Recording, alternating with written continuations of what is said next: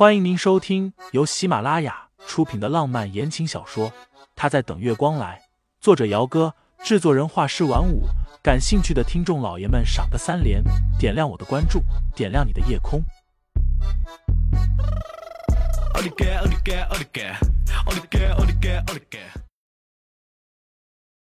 第二十七章，我和叶先生没什么好谈的。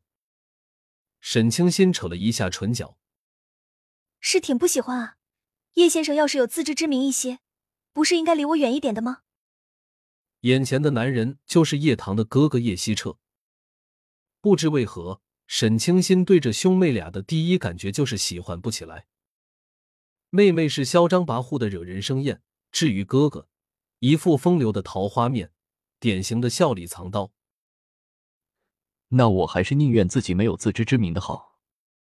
叶希澈笑了笑。勾人的桃花眼微微挑起。前几天我出差去了，刚回来就听说沈夫人的疗养院那边出了点事情。沈小姐赏脸一起吃个饭，我们谈谈。沈清心默然。我和叶先生没什么好谈的。叶希撤笑。是吗？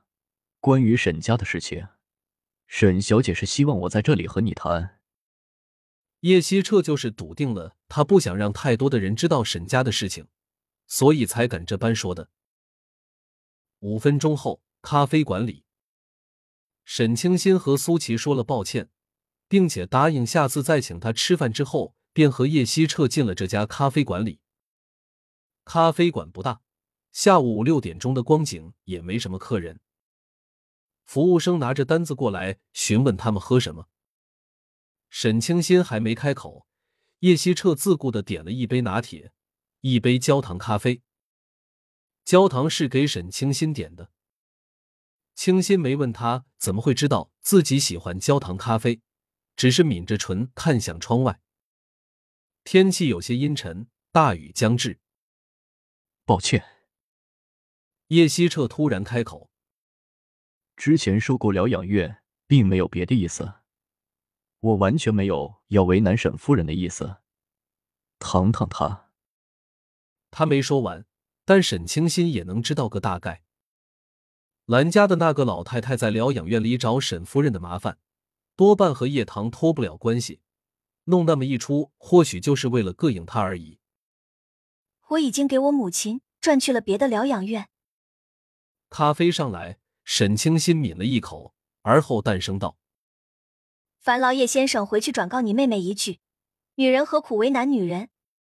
再说我跟盛叶也分手了，威胁不到他，让他就不必再那么费心费力的搞事情了。我代替我妹妹向沈小姐道个歉，如果不介意的话，沈夫人可以回来疗养院继续住，后续所有的费用叶家会承担的，沈小姐不用担心。沈清心愣了一下。随即嘲讽的勾了勾唇角：“你们兄妹在玩什么把戏？一个黑脸，一个红脸吗？耍他玩？但无论如何，让母亲再重新住回去是不可能了。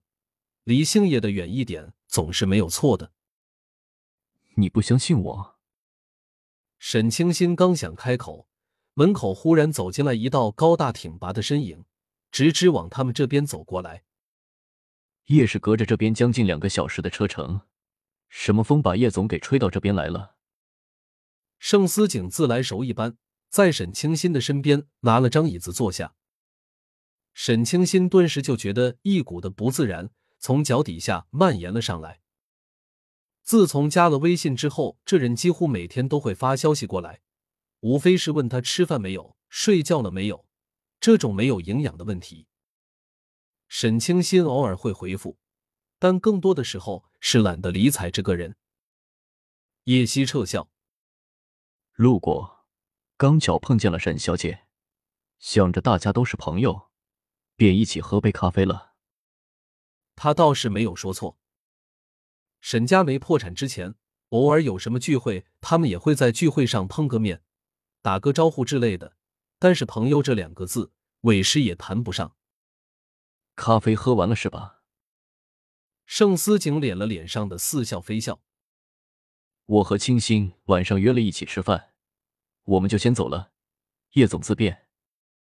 沈清新急着想摆脱叶希澈，便没有去注意盛思景那一句“清新”喊的有多亲密，只是和他一起站起身，淡淡的冲叶希澈点了点头，两个人便离开了咖啡馆，只留下叶希澈一双探究的眼睛，以及一脸高深莫测的表情。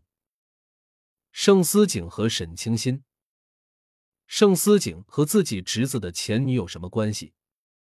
摸了摸下巴。